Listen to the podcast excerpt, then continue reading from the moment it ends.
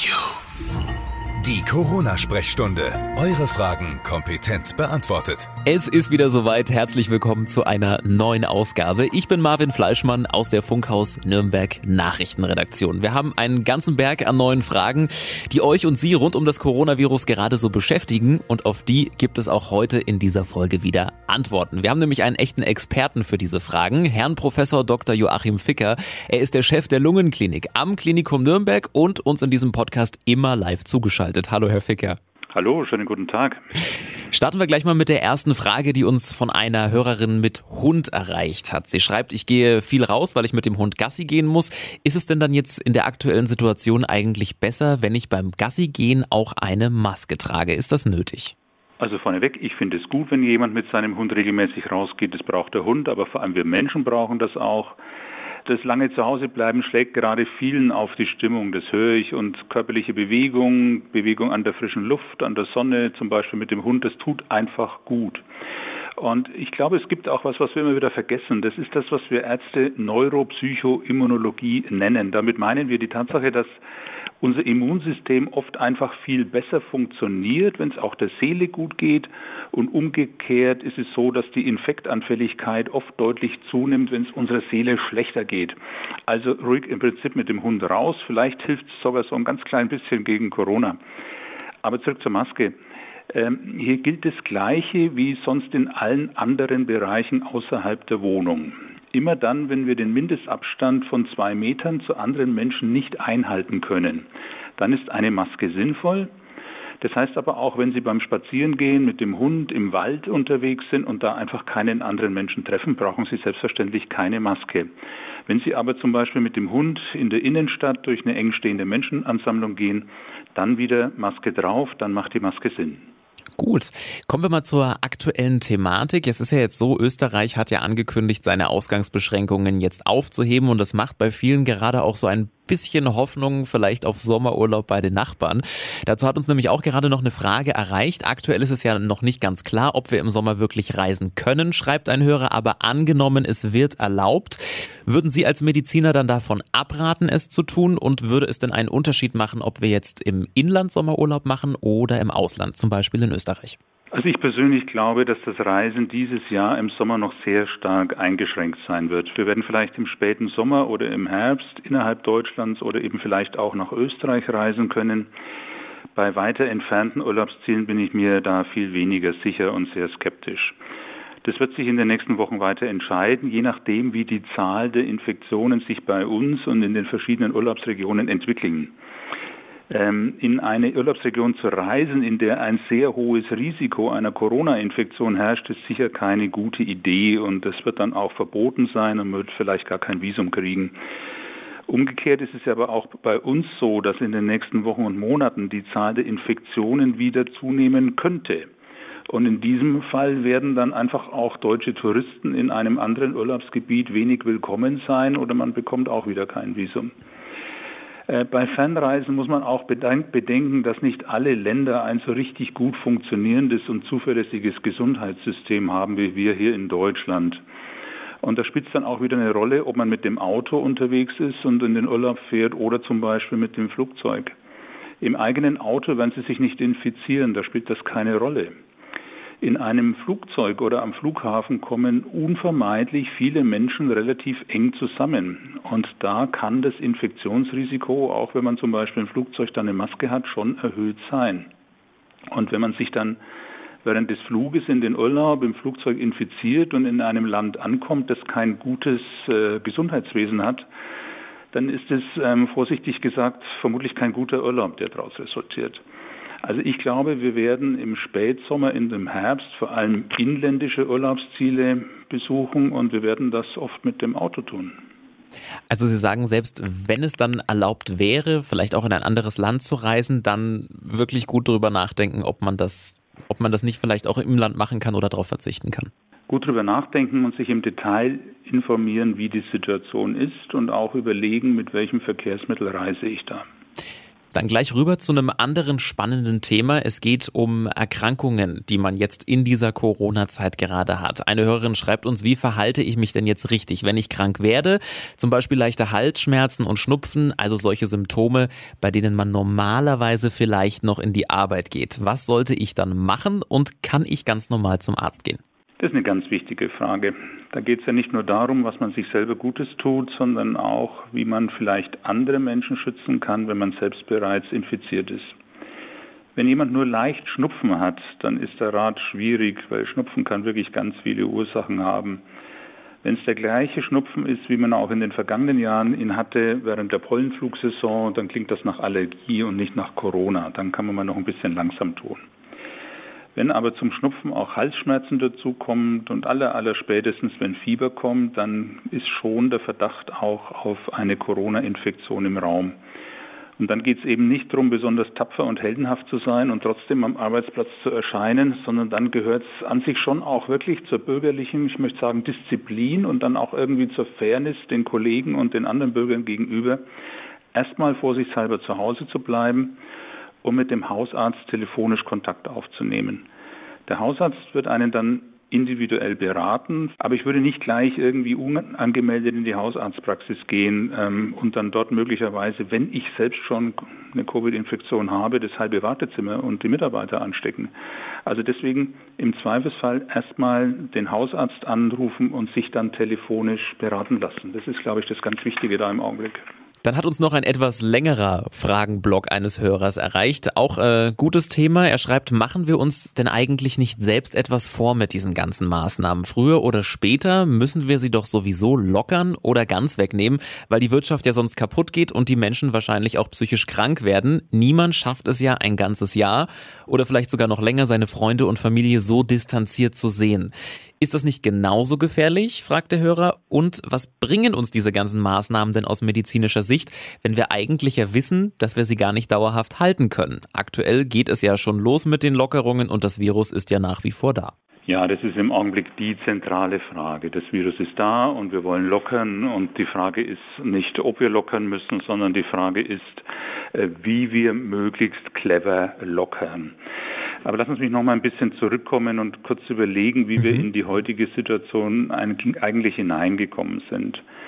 Das Ganze ist ja noch gar nicht so lange her. Wir haben Anfang März diese schrecklichen Bilder aus Italien gesehen, wo das Gesundheitswesen in den Krankenhäusern völlig überfordert war und Menschen ja mit Luftnot kaum noch versorgt werden konnten. Und das sind ja wirklich Menschen in behelfsmäßigen Strukturen gestorben. Und unter diesem Eindruck waren wir alle bereit, ähm, diesen Maßnahmen zuzustimmen. Und es war damals sicher richtig, ähm, was wir da getan haben. Wir haben die Krankenhauskapazitäten erhöht, wir haben die Intensivstationen ausgebaut.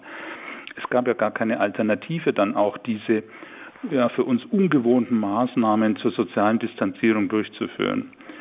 Und das haben wir in Deutschland frühzeitig gemacht, das haben wir ganz gründlich gemacht und Manche sagen, wir sind jetzt in die sogenannte Prophylaxefalle geraten. Ja, das heißt, wir haben es tatsächlich geschafft, rechtzeitig vorzubeugen, mit den Krankenhauskapazitäten und die Ausbreitung des Virus zu bremsen, so dass es bei uns jetzt gar nicht so schlimm geworden ist, wie es da in Italien war. Und jetzt ist so das Gefühl, man kann jetzt alles wieder locker lassen. Es war ja gar nicht so schlimm.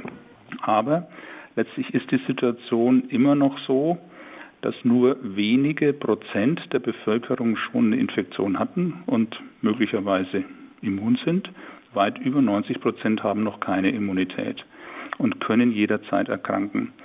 Und wenn wir jetzt einfach so die Maßnahmen reduzieren, dann wird das Ganze wieder aufflammen können. Das ist keine Möglichkeit, sondern das ist im Prinzip eine Prognose. Wenn wir jetzt einfach zu stark locker lassen, dann geht das Ganze wieder hoch. Aber ist es nicht so, dass wir früher oder später sowieso an diesen Punkt kommen, weil wir irgendwann ja lockern müssen? Ist dann nicht die Frage einfach nur, passiert es jetzt oder passiert es irgendwann später? Nein, ich glaube nicht, weil wir natürlich auch gelernt haben in der Zwischenzeit und neue Möglichkeiten haben. Und wenn wir jetzt äh, Lockerungen eingehen, damit wir wieder arbeiten können, die Wirtschaft wieder läuft, Studium mhm. und Schule und alles mögliche normale Leben, dann, dann werden so ein paar Maßnahmen aber trotzdem bleiben müssen. Also wir müssen lockern, ja, aber wir werden sicher lange, glaube ich, auf Massenveranstaltungen noch verzichten. Ja, und das ist was, was man vielleicht auch kann, auch wenn es irgendwie bitter ist. Äh, Fußballspiele, Konzerte, Partys, auch Ärztekongresse im Übrigen fallen im mhm. Augenblick alle aus. Ja.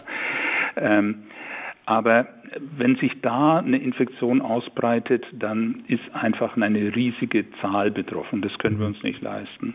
Und ähm, auch der Mundschutz ist natürlich lästig. Ja. Aber jetzt sind ja genügend Masken produziert und viele haben sich selber welche genäht und wir wissen auch, wie es geht und das ist jetzt auch etabliert. Das heißt, wir können jetzt Lockerungen machen, aber halt um den Preis, dass wir Mundschutz tragen. Und es wird eine andere Maßnahme noch kommen, ich hoffe bald, da haben wir schon mal drüber gesprochen, das ist diese Corona-App, mhm. also eine App auf den Handys. Das sind also Methoden, mit denen wir jetzt sehr vernünftig umgehen müssen, die es uns erlauben werden, in einer kontrollierten Weise die, das Social Distancing wieder aufzugeben, wieder in die Normalität zu gehen, ohne dass das Virus gleich wieder ausbricht. Das ist im Augenblick, glaube ich, die Situation. Es ist nicht so eine Frage Social Distancing ja, nein, ja, sondern es ist eine Frage, wie gehen wir möglichst geschickt mit den Möglichkeiten um, um das Virus im Schach zu halten, obwohl wir wieder zunehmend normales Leben zulassen. Mhm. Bleibt nur noch abzuwarten, wann die App fertig wird. Bundesgesundheitsminister Spahn hat ja gesagt, es wird wohl noch ein kleines bisschen dauern. Kommen wir mal zur Forschung im Bereich von anderen Krankheiten. Da hat uns nämlich auch eine spannende Frage erreicht. Der Hörer schreibt, wir konzentrieren uns jetzt ja nur noch auf das Coronavirus. Sehen Sie denn die Gefahr, dass die Forschung jetzt in anderen Bereichen, zum Beispiel bei der Krebsforschung, nachlässt? Nein, sich eigentlich nicht. Die meisten Forschergruppen haben ihre festen Themen, in denen sie ja jahrelang, oft jahrzehntelang Erfahrungen haben und da sind die Forscher besonders kompetent. Gibt aber schon Einflüsse. Ich habe kürzlich mit einem jungen Molekularbiologen gesprochen, der Proteindesign macht und der sagt mir schon, wenn er jetzt für seine Forschung zum Beispiel Primer braucht, das sind diese kurzen Sequenzen, die man für die PCR, also diese Nukleinsäureamplifikation braucht, dann werden seine Projekte nicht so schnell bearbeitet von den Firmen als die Corona-Projekte. Mhm. Also da kann es schon sein, aber ich glaube unterm Strich nicht, dass die andere Forschung wesentlich blockiert wird, sondern ich könnte mir vorstellen, dass sich das sogar alles gegenseitig befruchtet. Gut, dann hat hier jemand noch eine Frage zum Thema Lockerungen und schreibt, wir nehmen ja jetzt einige Lockerungen vor, teilweise auch sehr stark. Ist das jetzt dann vielleicht gerade noch die Ruhe vor dem Sturm und droht uns jetzt die zweite Welle? Das Robert Koch Institut hat ja gerade ganz aktuell auch gesagt, dass die Reproduktionszahl wieder gestiegen ist. Wie sieht das jetzt aus? Stehen wir dann jetzt vielleicht vor der zweiten Welle aufgrund der Lockerungen? Es ist tatsächlich so, dass eine zweite oder dritte, vierte Welle kommen können. Das ist das große Risiko.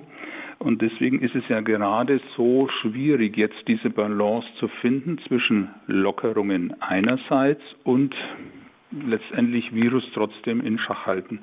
Deswegen brauchen wir diese ganzen Maßnahmen. Und ja, Sie sagen es richtig, die Reproduktionsziffer war an Ostern mal im Minimum bei 0,7, ist jetzt wieder bei 1,0. Ja. Dann auch spannendes Thema, das sich vielleicht einige auch gerade fragen. Eine Hörerin schreibt, ich müsste aktuell diverse Impfungen auffrischen lassen, zum Beispiel FSME. Sollte ich das jetzt besser lassen? Und falls ich mit Corona infiziert bin, könnte es dann irgendwelche Probleme geben?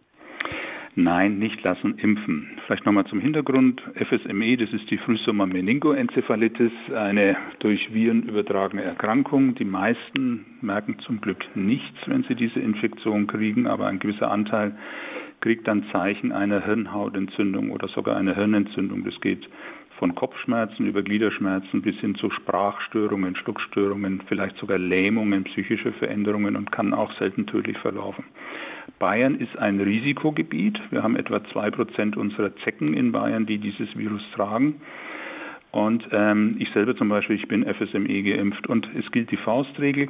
Im Augenblick kann man alle Impfungen, die so üblicherweise im Impfschema des Robert Koch Instituts empfohlen sind, durchführen, obwohl Coronavirus in der Bevölkerung irgendwo ist. Das gilt insbesondere auch für Kinder und im Prinzip würde ich sogar sagen, erst recht. Impfungen sorgen dafür, dass wir gesund bleiben und ein Gesunder, der auf ein Coronavirus trifft, hat mutmaßlich ein besseres Ergebnis als einer, der eh schon krank ist wegen irgendwas anderem. Dann möchte ich mit Ihnen noch zu einem Bereich kommen, der im Internet ja auch gerade ähm, oft zu sehen ist, und zwar sind das Gerüchte zum Coronavirus. Da hat uns auch eine Frage erreicht, die vor ein paar Wochen schon mal kursiert ist, und zwar geht es da um das Schmerzmittel Ibuprofen, das man angeblich bei Corona-Verdacht ja auf keinen Fall nehmen soll, sondern eher Paracetamol. Ist da was dran? Ähm, das war tatsächlich komplett Fake News, das war komplett mutwillig gefälscht und das ging dann immer wieder rum. Aber es bleibt dabei, es gibt kein besonderes Problem bei der Einnahme von Ibuprofen, wenn man sich eine äh, Covid-Infektion zuzieht. Komplett gefälscht. Ibuprofen kann man nehmen, wenn man es braucht. Gut. Dann war in den letzten Tagen auch immer wieder zu hören und zu lesen, einige haben behauptet, das Virus wurde in einem Labor gezüchtet und gezielt oder vielleicht auch durch eine Panne in China dann in Umlauf gebracht. Was ist denn da dran? Ja, das ist schon sehr, sehr spannend. Ich glaube nicht, dass das äh, gezüchtet wurde. Ich glaube auch nicht, dass das irgendwie aus einem Labor entwichen ist. So genau wissen wir es nicht. Ähm, seit Jahrzehnten gibt es solche Zoonosen. Also Zoonosen sind Erkrankungen, wo ein Erreger sowohl ein Tier als auch einen Menschen befallen kann und dann sozusagen überspringt vom Tier auf den Menschen. Gibt es andersrum auch mal. Das sind SARS, MERS, Ebola, aber auch so andere Dinge, über die wenig gesprochen werden, die Maul- und Klauenseuche oder die Noroviren ja, oder Gelbfieber, Hepatitis B, E, Tollwut. Das sind alles Erkrankungen, die zwischen Tieren und Menschen hin und her übertragen werden können. Und solche Zoonosen sind schon lange ähm, vorhergesagt worden, dass die immer wieder auftreten würden. Und genau das ist passiert. Ich glaube, es liegt in der Natur von Viren einfach, dass sie sich ändern. Das nennen wir ja dann Mutationen. Und die meisten Mutationen führen dazu, dass das Virus dann hinterher schlechter funktioniert als zuvor und dann stirbt diese Mutation einfach wieder aus. Aber es kann eben manchmal auch sein, dass bei diesen Mutationen Eigenschaften auftreten, die dem Virus einen Vorteil bringen und diese Mutanten breiten sich dann aus. Dazu braucht es kein Labor. Das schafft die Natur, das schafft die Mutation, die Evolution einfach von selber. Und ähm, durch diese Prinzipien der Mutation und Selektion sind letztendlich auch wir Menschen entstanden. Also ähm, es ist sicher nicht so, dass man dazu ein Labor braucht. Und man hat diese Mutationen jetzt beim SARS-CoV-2-Virus sehr genau untersucht. Es gibt da zum Beispiel in Nature Medicine eine Studie aus Schweden von Herrn Andersen. Der hat dieses Spike-Protein untersucht. Das ist eine spitze Struktur an der Oberfläche des Virus. Man sieht ja auch auf den Abbildungen. Und die braucht das Virus, ähm, um Zellen zu infizieren. Und er hat dieses Spike-Protein verglichen mit vielen anderen SARS-Viren aus der Tierwelt. Und er fand da überhaupt keine Hinweise auf eine Mutation im Labor. Und er sagt klipp und klar, hätte man das im Labor gemacht, dann würde man Spuren davon finden. Und man hätte es vor allem ganz anders gemacht. Und er schreibt so ein bisschen zwischen den Zeilen, ähm, wenn man das im Labor gemacht hätte, dann hätte man es viel besser gemacht. also okay. wir haben keinen Anhalt dafür, dass das Ganze aus dem Labor kommt. Also nicht alles glauben, was nicht aus seriösen Quellen kommt. Genau deswegen machen wir ja auch diesen Podcast, damit wir hier mit einigen Sachen mal aufklären können. Was mich noch interessieren würde, welche Fakes kommen Ihnen denn in Ihrer täglichen Arbeit am Klinikum Nürnberg vielleicht noch so unter? Was sind denn so Gerüchte, die Sie vielleicht irgendwie auf den Fluren mal hören, wo Sie sagen, da ist eigentlich nichts dran, das weiß ich besser? Also da gibt es ganz vieles. Ich höre immer wieder, welche Medikamente man unbedingt nehmen muss, damit man es nicht kriegt oder nehmen muss, wenn man es schon hat oder mhm. welche man auf keinen Fall nehmen darf oder auch naturheilkundliche Dinge, auch Erklärungen, wo das Ganze herkommt. Äh, das sind oft wirklich einfach Fake News und ich glaube, die muss man aussterben lassen und deswegen sage ich jetzt auch nicht, welche da nicht stimmen, weil dann habe ich es ja schon wieder gesagt. Ja. Ich glaube, darüber muss man schweigen. Es gibt so ein paar, die mich interessieren, vor allem deswegen, weil sie, glaube ich, nicht ganz falsch sind, sondern weil da auch Ansatzpunkte dran sind, vielleicht die Dinge ein bisschen besser zu verstehen. Und da ist mir aufgefallen die Diskussion um den Feinstaub oder sagen wir mal überhaupt Luftverschmutzung. Wo kommt es her? Man hat gesehen, dass in vielen Ländern und Regionen, wo die hm, Corona-Mortalität besonders hoch ist, da ist auch besonders schlechte Luft. Das gilt für Norditalien, das gilt für bestimmte Bereiche in China.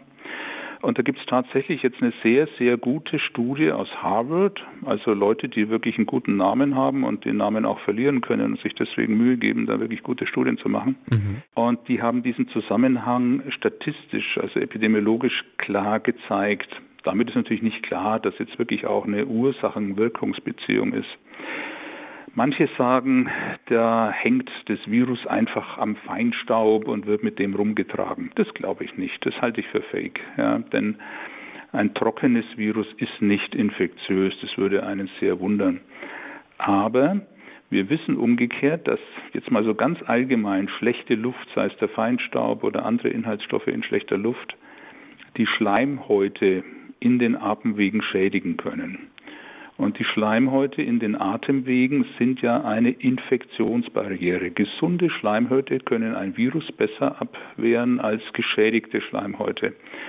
Und so kann aus dem Ganzen eine Story werden, die vielleicht sogar stimmt. Ja, dass schlechte Luft über lange Zeit, nicht mal ein paar Tage, über lange Zeit unsere Atemwege schädigt und tatsächlich dann geschädigte Atemwege etwas empfindlicher sind, in dem Sinn, dass sie sich die Infektion holen, wenn auch nur kleine Mengen von Viren auf die Atemwege treffen. Das Ganze sind keine gesicherten Fakten. Da gibt es Hinweise und aber so funktioniert Wissenschaft. Erst werden Hypothesen generiert und dann überlegt man sich, macht es Sinn, ist es vernünftig? Und dann kann man Studien aufsetzen und mit sauberen wissenschaftlichen Methoden schauen, ist da was dran oder ist da nichts dran. So funktioniert Wissenschaft, so wird neues Wissen geschaffen. Sagt Professor Dr. Joachim Ficker, der Chef der Lungenklinik am Klinikum Nürnberg. Vielen Dank dafür. Sehr gerne. Und wir möchten in dieser Ausgabe auch ein paar rechtliche Fragen klären, die uns immer wieder zum Coronavirus erreichen. Und damit das funktioniert, haben wir uns auch hier eine Expertin mit ins Boot geholt. Mir ist jetzt live zugeschaltet Elke Schönwald. Sie ist die Leiterin der Pressestelle vom Polizeipräsidium Mittelfranken in Nürnberg. Hallo, Frau Schönwald. Hallo, schönen guten Tag. Legen wir gleich mal los mit der ersten Frage. Ein Hörer schreibt uns, ich würde mit meiner Frau nach Feierabend oder am Wochenende gerne mal in die fränkische Schweiz zum Wandern fahren. Ist das denn in der jetzigen Situation mit den Ausgangsbeschränkungen eigentlich erlaubt? Es ist per se nicht verboten, aber man muss sich natürlich fragen, ob es sinnvoll ist.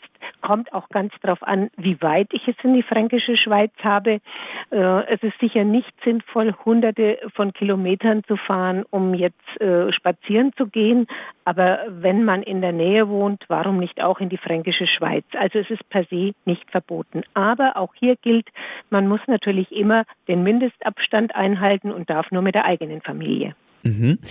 Die Maskenpflicht, die wir jetzt seit Montag haben, die gilt ja beim Einkaufen und im ÖPNV. Müssen wir denn auch eine Maske tragen, wenn man sich zum Beispiel sein bestelltes Essen im Restaurant abholt, hat uns eine Hörerin geschrieben.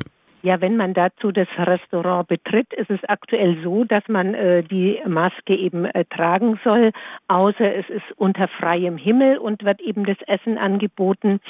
Aber da kann es auch sein, je nachdem, ähm, auch wenn der Hausrechtsinhaber sagt, auch dabei möchte er gerne, äh, dass der Kunde eine Maske trägt, dann müsste man auch da eine Maske tragen. So ist es ja beispielsweise auch bei diversen Wochenmärkten so, äh, dass da verfügt wird, dass derjenige, der dort einkauft, dann eben auch eine Maske tragen muss. Dann gleich rüber zu einem anderen Thema. Seit dieser Woche haben ja ganz viele Läden wieder geöffnet und da hat uns eine Hörerin geschrieben, ich bin etwas verwirrt. Die Ausgangsbeschränkungen gelten ja aber trotzdem immer noch weiter aktuell und man darf nur mit einem triftigen Grund vor die Tür. Jetzt schreibt die Hörerin, ist dann Shoppen und Stadtbummel jetzt auch ein triftiger Grund? Also ist dann alles wieder wie früher oder muss ich dabei jetzt auch irgendwas beachten? Also wie früher ist es sicher noch nicht, aber geöffnete Geschäfte dürfen auch im, äh, betreten werden. Das impliziert eben diesen triftigen Grund, wenn das Geschäft geöffnet ist. Aber auch hier gilt Abstand halten, Maske tragen, die Hygieneregeln beachten. Der Infektionsschutz steht einfach an erster Stelle und alle sollten bemüht sein, dieses Risiko so gering wie möglich zu halten. Gut, und dann noch eine letzte Frage, die uns erreicht hat. Darf ich nach Feierabend mit meinem Partner, mit dem ich im gleichen Haushalt lebe, zum Beispiel ein Picknick auf der Wörder Wiese machen? Ja, wenn ich mein Essen dabei habe und es nur Personen sind, die im eigenen Hausstand leben, dann darf man sich da auch hinsetzen und das, was man mitgebracht hat, verzehren. Wäre dieses Picknick dann auch mit der Kontaktperson zulässig, wenn ich mit der alleine bin? Da muss allerdings die Abstandsregel wieder eingehalten werden, aber mit einer Kontaktperson darf man sich treffen. Wenn ich mit dieser Kontaktperson diese Abstandsregel einhalte, dann dürfte ich mich auch mit ihr dorthin setzen, ja. Sagt Elke Schönwald, die Leiterin der Pressestelle vom Polizeipräsidium Mittelfranken. Vielen Dank. Gerne geschehen. Und damit sind wir auch schon am Ende dieser Ausgabe angekommen. Redaktionsschluss für diese Folge war am 28.04.2020 um 12 Uhr. Nächste Woche hören wir uns dann wieder und klären alle Fragen rund um das Coronavirus, die bis dahin bei Ihnen und euch wieder aufgetaucht sind. Bis dahin, bitte gesund bleiben. Die Corona-Sprechstunde. Eure Fragen für die nächste Podcast-Folge jetzt an coronasprechstunde at podyou.de. Alle Podcasts jetzt auf podyou.de, deine neue Podcast-Plattform.